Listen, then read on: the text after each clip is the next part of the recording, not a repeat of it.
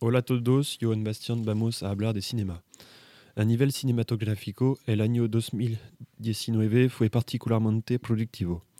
En agosto, Once Upon a Time in Hollywood, una película de Quentin Tarantino que ilustra el de Sharon Tate, una famosa actriz.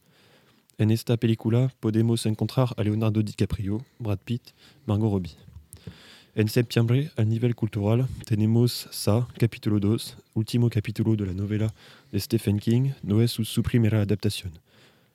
En noviembre podemos asistir a la última película La Guerra de las Galaxias, La Ascensión de Skywalker, de George Lucas.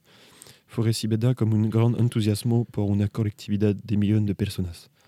En noviembre, Ad Astra de James Gray es una película ilustra nuestra condición en el clima y el medio ambiente. Brad Pitt sera el personaje principal. A nivel de las series, la cuarta parte de la Casa de Papel acaba de terminar de estrenarse y pronto llegará a nuestra pantalla.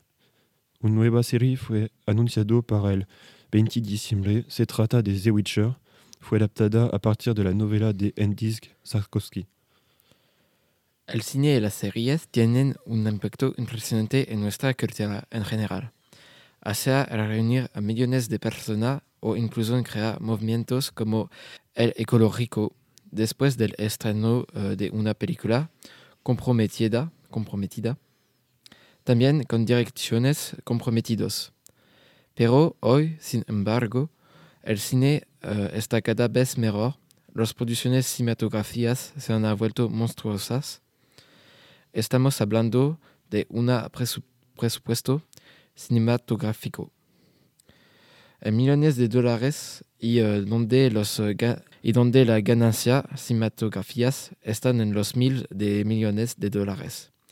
Pero el cine actual no solo se compone de éxitos de blockbusters, sino también de películas independientes que pueden ser uh, criticadas unánimemente.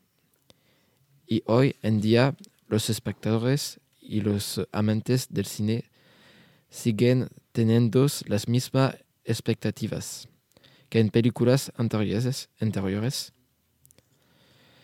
Quieren un espectáculo en, uh, en el uh, que una película nos haga sentir emociones a través de simples imaginarios en movimientos.